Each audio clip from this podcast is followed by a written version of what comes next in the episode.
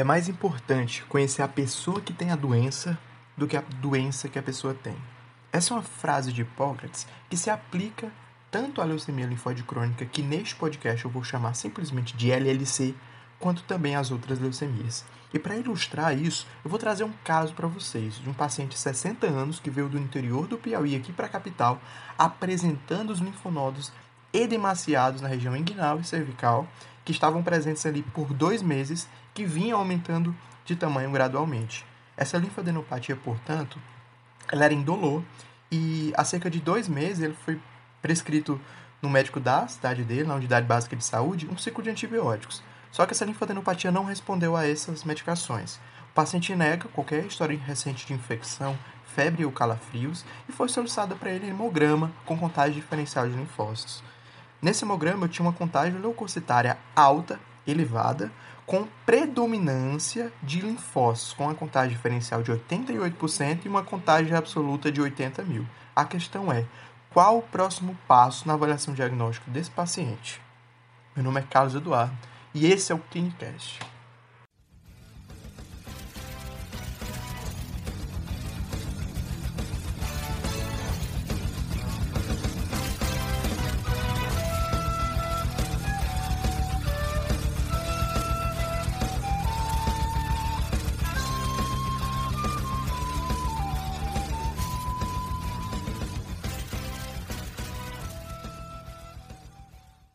A leucemia linfóide crônica é uma síndrome linfoproliferativa, assim como são os linfomas, e o que acontece, no geral, é uma mutação nos linfócitos B, geralmente. Claro, eu posso ter também mutações que levam à clonagem de células T, linfócitos T, mas isso é raridade. A maioria dos, das leucemias linfóides crônicas acometem de fato os linfócitos B, gerando então formação de clones afuncionais.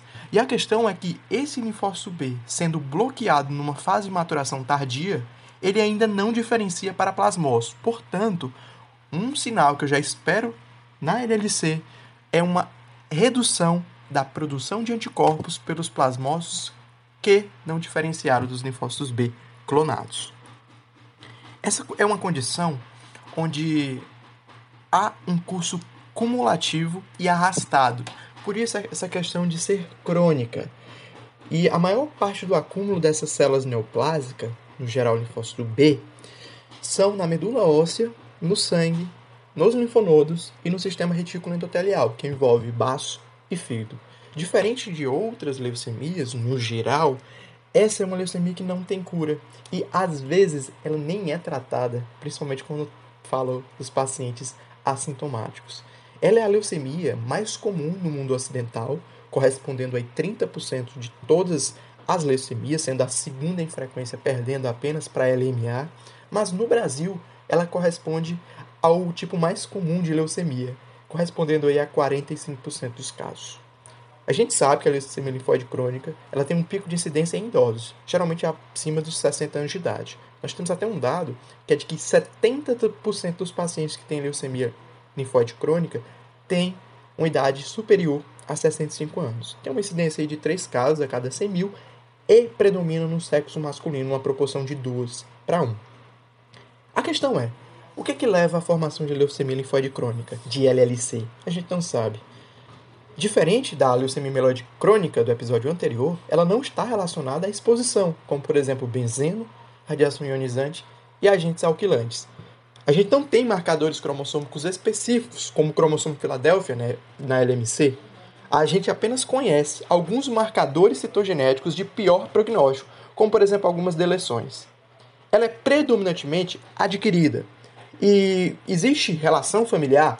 Existem, mas são raros. Cerca de 10% dos casos de leucemias linfóides crônicas são familiares. Geralmente, quando isso acontece, os pacientes apresentam a doença de uma forma mais precoce, mais jovem.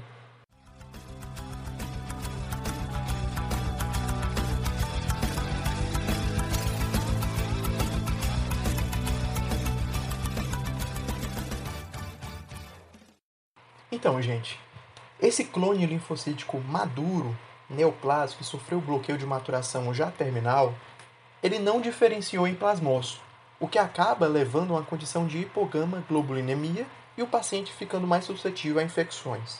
A gente sabe que esse linfócito B neoplásico ele começa a expressar alguns marcadores como as cluster designations, como a CD5 e a CD23. CD5 é essa que é tipicamente expressada em linfócitos T e expressadas agora em células B neoplásicas. Então, acaba que essa, essa linfocitose se infiltra em linfonodos, levando a adenomegalia, e em fígado, em baço, principalmente baço. Então, esse paciente vai chegar com sintomas, principalmente linfadenopatia em dois terços dos casos, mas tem muito paciente que vem totalmente assintomático e a gente só acha a suspeita clínica de um LLC por um hemograma incidental que veio com uma leucocitose de linfócitos. De linfócitos. Essa linfadenopatia, ela geralmente acontece cervical, supraclavicular e axilar. E nas fases iniciais ela começa mole, que aí só com a gravidade da doença vai endurecendo. Esplenomegalia e hepatomegalia pode ser encontrado. A esplenomegalia principalmente em cerca de 40% de todos os casos e a hepatomegalia em torno de 10% dos casos. Outra, outras condições torácicas e abdominais podem ser encontradas, como derrame pleural e ascites, mas esses sintomas são raros, tá? São muito raros. Alguns sintomas típicos de linfoma, como os ditos sintomas B, que inclui febre, suor noturno, perda ponderal, pode ser encontrado, mas também é um pouco mais incomum. Como a gente tem numa revisão da American Journal of Hematology de 1988, somente 10% dos casos de LLC evoluem com sintomas B, sendo mais associados em condições de péssimo prognóstico numa gravidade maior da doença. Alguns fenômenos autoimunes também acontecem, como por exemplo a anemia hemolítica autoimune, que acontece em torno de 10% dos casos, e PTI, púrpura trombocitopênica imune, também podendo acontecer em uma proporção menor, cerca de 5% dos casos. A gente tem também, principalmente uma das causas de mortes principais na LLC, são infecções principalmente infecções repetidas por encapsulados, como por exemplo a hemófilos influenza. A gente sabe que nas fases mais avançadas, aí que vão surgir esses sintomas mais sistêmicos, como febre, astenia, perda de peso, sudorese noturna, petecas e equimoses, principalmente a custas de depressões de linhagem vermelha, de linhagem plaquetária. Curiosamente, em 5% dos casos, eu posso ter um fenômeno, uh, um fenômeno adverso chamado síndrome de Richter, onde a nossa leucemia linfóide crônica ela se converte num linfoma difuso de grandes células, levando a um prognóstico ruim e a terapia perdendo seu valor em termos de resposta.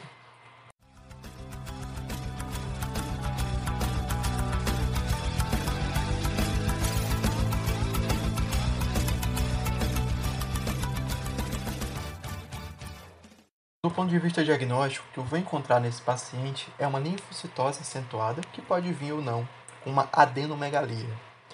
Geralmente essa linfocitose é persistente, acima de 10 mil, e associado também com um aumento de linfócitos na medula óssea, acima de 30%. Em casos duvidosos, eu posso pedir uma imunofenotipagem para avaliar a presença daqueles marcadores, como CD5. Então, o que acaba fechando o diagnóstico para a gente é uma linfocitose acima de 10 mil com linfócito na medula óssea acima de 30%. Outra situação que eu posso confirmar diagnóstico é uma linfocitose acima de 5 mil com os 30% a mais na medula óssea de linfócitos com marcador CD5 positivo. Então, nessas duas situações, eu posso fechar o diagnóstico de um LLC. No entanto, eu preciso pedir também outros exames complementares, principalmente pensando na avaliação de gravidade e se um tratamento mais agressivo tem custo-benefício ou não, dependendo se aquele paciente tem um prognóstico ruim ou bom. Portanto, predizer o prognóstico e indicar a gravidade, tanto para o paciente quanto a família, é importante, por isso o papel dos exames complementares. Em caso não confirmado, a gente avalia o diagnóstico é, avalia complicações e tenta excluir diagnósticos diferenciais. Para isso, eu selecionei uma bateria de exames que a gente pode uh, lançar mão para avaliar esse paciente. Do ponto de vista laboratorial, um hemograma completo, uh, função renal, ionograma, principalmente sódio e potássio, TGO, TGP, bilirrubinas, gama-GT e fosfatase alcalina, ácido úrico, albumina, se a mulher está em idade fértil, um beta-HCG, marcadores de inflamação como VHS e PCR e um coagulograma e um teste de Combs para avaliar algum fenômeno autoimune. O esfregaço de sangue com hematoscopia é importante também, porque a gente pode ter o um encontro de linfócitos maduros em grande quantidade ou as manchas de Gumpré clássica de LLC, onde a gente encontra linfócitos destruídos ali aglomerados. E um passo importantíssimo, que seria o próximo passo daquele caso clínico que eu trouxe para vocês no início, é a imunofenotipagem, também chamada de citometria de fluxo, que vai avaliar aqueles marcadores como CD5. Além disso, a gente pode pensar também em solicitar sorologias, como anti-HIV, é, Epstein-Barr vírus, pegando ali um ELISA com IgM e IgG, hepatite B e hepatite C também devem ser investigados, assim como a sorologia para HTLV1 e HTLV2. Outras situações que eu posso pedir, outros exames, é uma eletroforese de proteínas, principalmente quando a gente pensa numa hipogama globulinemia. Biópsia e aspirado de medula podem ser solicitados, mas geralmente são desnecessários para a gente confirmar o diagnóstico. Uh, um raio-x de tórax e ultrassom abdominal para avaliar alguma possível metástase. E algumas situações onde eu suspeito de infecção, podendo solicitar uma hemocultura, uma urina 1, uma urocultura. E no geral, o que a gente espera nesse paciente é uma anemia normo-normo hipoproliferativa, quando eu encontro reticulócitos baixos. As plaquetas podem vir normais ou rebaixadas. A leucocitose clássica, custa de linfócitos, pode-se encontrar uma hipogama globulinemia e posso ver também, gente, marcadores inflamatórios elevados. Eu falei para vocês de PCR e VHS, mas eu posso encontrar também isso como marcador prognóstico DHL elevado. DHL pode ser encontrado, assim como a beta-2 microglobulina, em situações mais graves e em cerca de 60% dos casos. Portanto, no caso inicial que a gente trouxe, o próximo passo na avaliação diagnóstica era solicitar principalmente uma imunofenotipagem e uma hematoscopia e podendo lançar a mão a critério médico desses outros exames que eu trouxe aqui para vocês.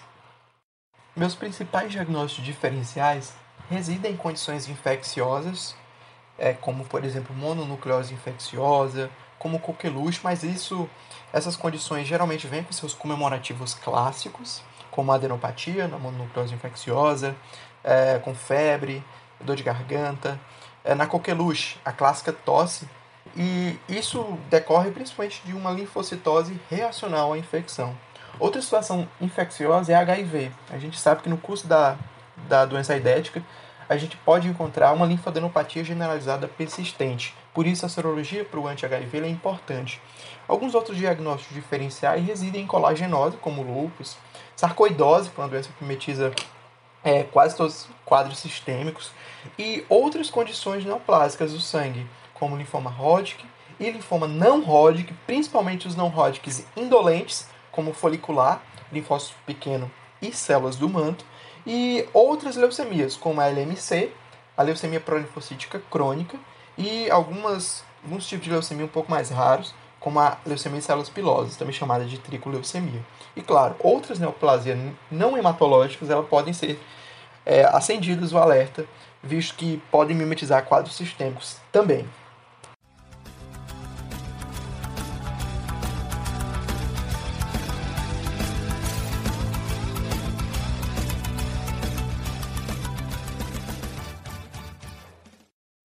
No geral, esses pacientes têm uma sobrevida média de 4 a 5 anos. Mas, claro, toda eh, essa questão prognóstica depende do estadiamento. A gente tem basicamente dois estadiamentos importantes: o estadiamento de high e o estadiamento de Binet. O mais utilizado é o estadiamento de high. E basicamente ele avalia exame físico e hemograma. Então, para a gente estadiar um paciente com leucemia linfóide crônica, a gente só precisa de exame físico e de hemograma. Por isso, o segmento, basicamente, é de duas a quatro semanas, eu vou reavaliar o paciente com isso. Basicamente, exame físico e hemograma. Bom, o estadiamento RAI, ele classifica a LLC em cinco fases, em cinco estádios, sendo do estádio 0 ao estádio 4. No estádio 0, o paciente apresenta apenas linfocitose. Paciente sem adenomegalia, paciente totalmente assintomático e só tem apenas linfocitose. Quando eu encontro o paciente nessa posição da leucemia linfocítica crônica, ele tem uma sobrevida boa, ele tem uma sobrevida acima de 10 anos. À medida que o paciente vai evoluindo, ele começa a apresentar adenomegalia, que se inicia isoladamente, torna-se múltiplo e depois vira uma poliadenopatia difusa. Quando isso acontece, eu digo que o estadiamento dele, segundo Rai, é um estágio 1. Ou seja, estágio 1 é quando eu apresento adenomegalia, além, claro, de linfocitose. A sobrevida começa a cair, portanto, aí fica em torno de 8 anos apenas. Bom, subindo no degrau de gravidade, nós temos o estágio 2. É quando o paciente vem apresentar uma infiltração de sistema retículo endotelial com hepatosplenomegalia. A sobrevida aqui é em torno de 6 anos. Por fim, chegam os piores estágios, que é o estágio E3 e o estágio E4. No estágio E3, o paciente apresenta anemia. Só que não é a mesma anemia hemolítica. É uma anemia hipoproliferativa, ou seja, reticulócito tão baixo, e não tem resposta corticoide. Isso decorre por causa desse abarrotamento da medula óssea que indica uma gravidade péssima, porque os linfócitos já estão ocupando a medula óssea. O nome dessa anemia, ela pode ser chamada de anemia não hemolítica ou mesmo anemia mielofitísica, de uma ocupação física da medula óssea. A sobrevida nesses pacientes, assim como no estágio 4, é de 2 anos.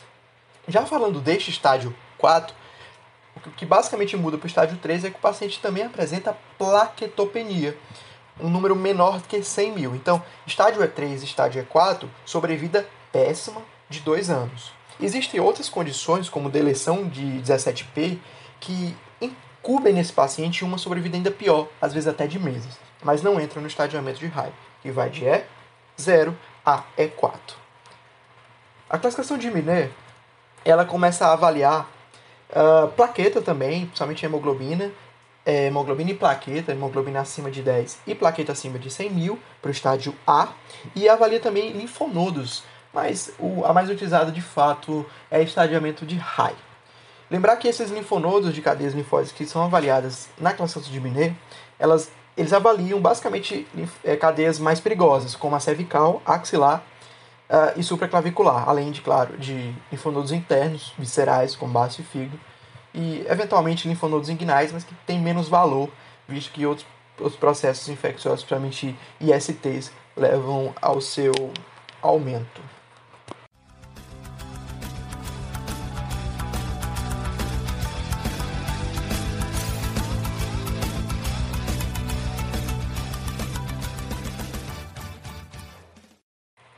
Existem alguns fatores prognósticos que indicam pior condição da doença. É o exemplo de poliadenopatia, hepatosplenomegalia, a anemia mielofitística e a plaquetopenia já destacada no estadiamento de RAI, algumas deleções, como a deleção 11Q e 17P, que indicam um pior, uh, uma pior resposta ao tratamento instituído com quimioterapia, algumas inativações genéticas, como por exemplo inativação do guardião genético, que é o P53, marcadores elevados no plasma, a exemplo do já citado LDH e da beta-2 microglobulina, e a presença de alguns marcadores como CD38 e a proteína ZAP70, que são vistas na imunofenotipagem ou citometria de fluxo, também indicam uma gravidade maior da LLC. Existe uma situação que é a presença da mutação é, numa região hipervariável do gene da imunoglobulina, que a gente chama de IGVH. Quando a gente vê a mutação nessa região, a gente sabe que a quimioterapia ela é mais sensível. A quimioterapia tem uma melhor resposta na LLC.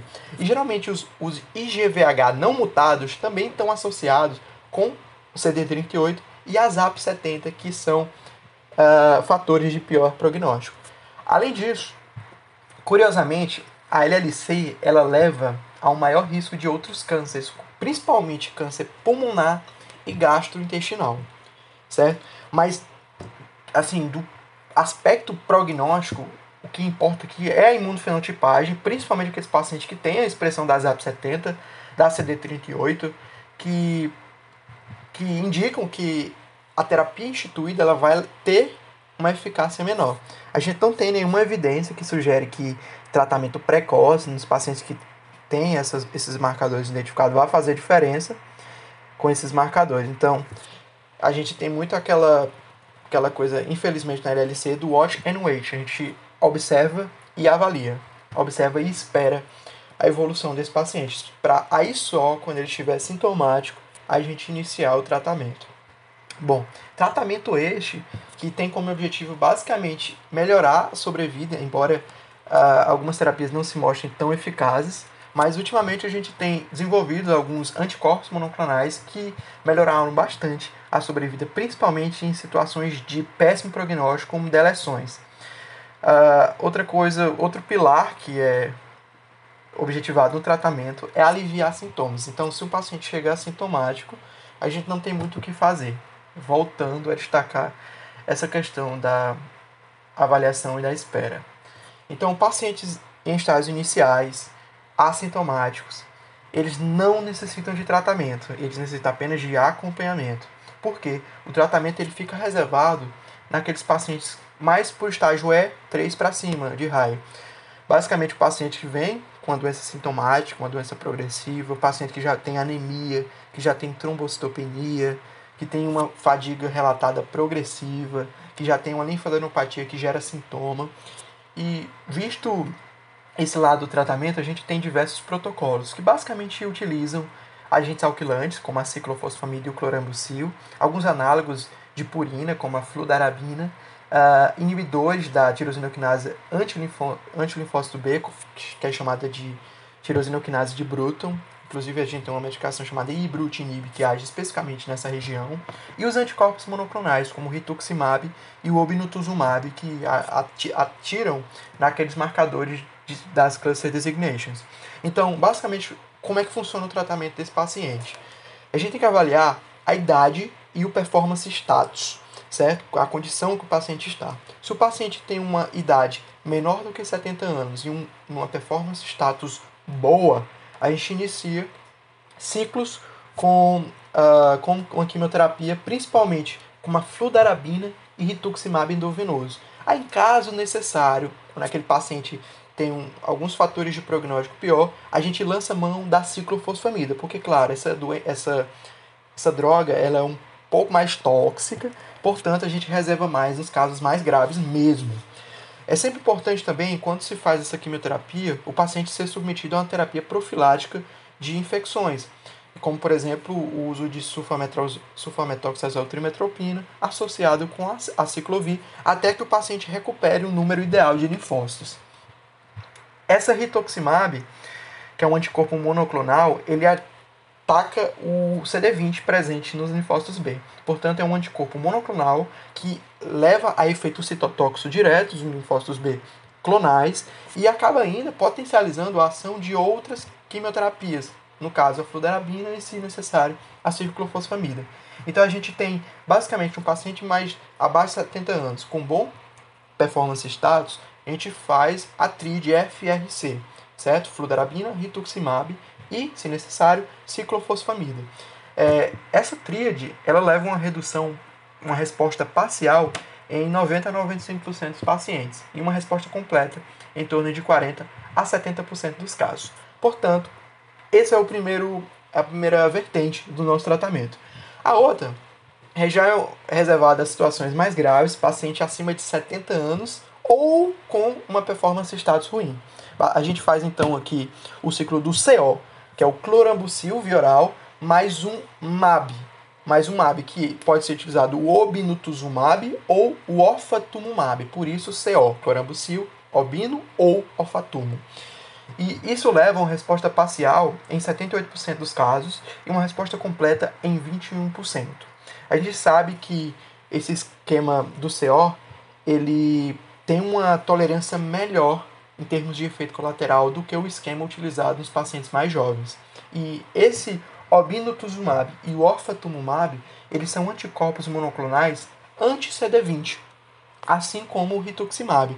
Só que nesse grupo específico, pacientes mais velhos, pacientes com performance status mais ruim, ele levou a um benefício melhor do que o rituximab classicamente utilizado. Uma curiosidade que vocês viram aqui é que essas medicações elas são anti-CD20, Por que não anti-CD5, como é o classicamente encontrado nesses linfócitos B? Basicamente porque o CD5 também é encontrado no linfócitos T. Então, se a gente utilizasse medicações anti-CD5, a gente também estaria atacando, depletando os linfócitos T, que não é o nosso objetivo aqui, não é verdade? Então, a gente basicamente, quando tem os pacientes acima de 70 anos e com a performance status ruim, ou a gente utiliza esse esquema de clorambucil mais esses MABs iniciais com O, certo? Bom, existe antes um outro anticorpo monoclonal, que era um anti-CD52, que era o alentuzumab, só que ele saiu do mercado em 2012 porque ele levava muitos efeitos colaterais e levavam à oportunização de infecções, como por exemplo citome disseminada. Então, a partir de 2012, ele foi retirado no tratamento quimioterápico é, da LLC. Bom, situações essas, então, ficaram, ficaram claras, imagino.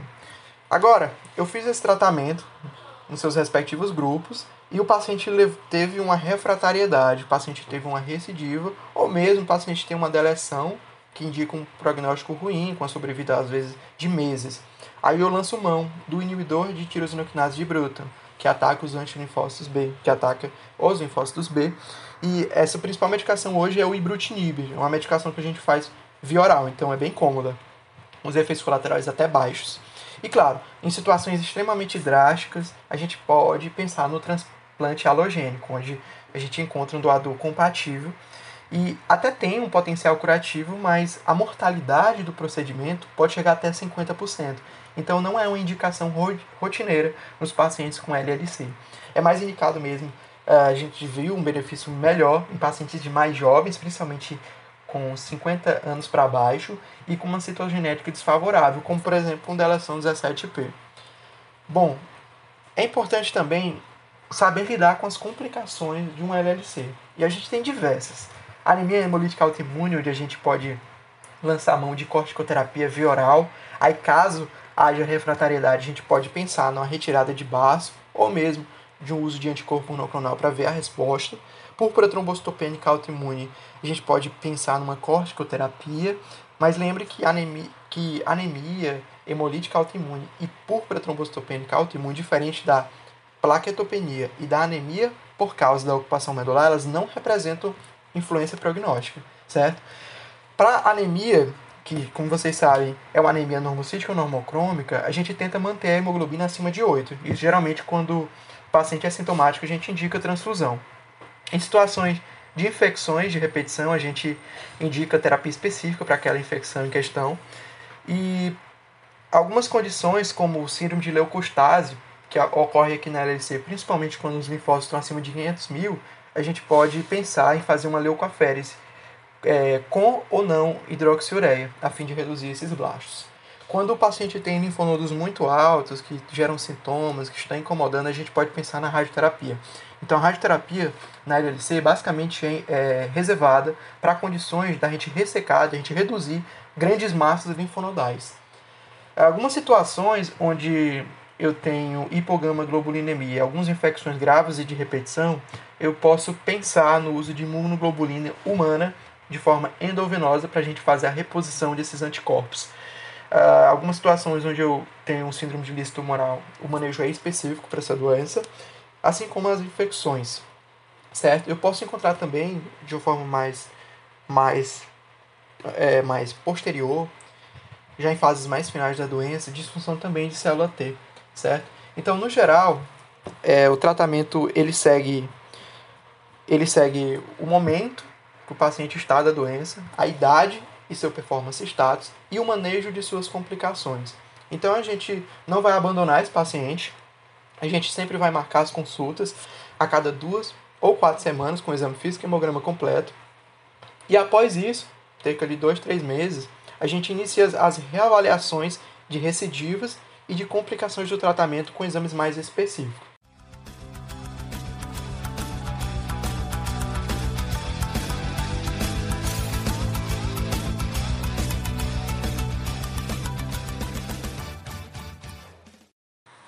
Então, quais são as mensagens que eu quero que vocês levem para casa? A LLC é uma neoplasia hematológica dos linfócitos B geralmente, é indolente e ocorre com o avanço da idade. A incapacidade dos linfócitos B de passar por aquele processo de maturação e de diferenciação, ocasiona uma população de linfócitos B sem função que se autorrenovam, e esses linfócitos eles podem infiltrar os tecidos linfáticos e os órgãos hematopoéticos, como fígado, baço e medula óssea. Pode ser encontrada linfadenopatia e principalmente esplenomegalia, dispneia, fadiga, alguns fatores sistêmicos são mais encontrados nas fases mais tardias.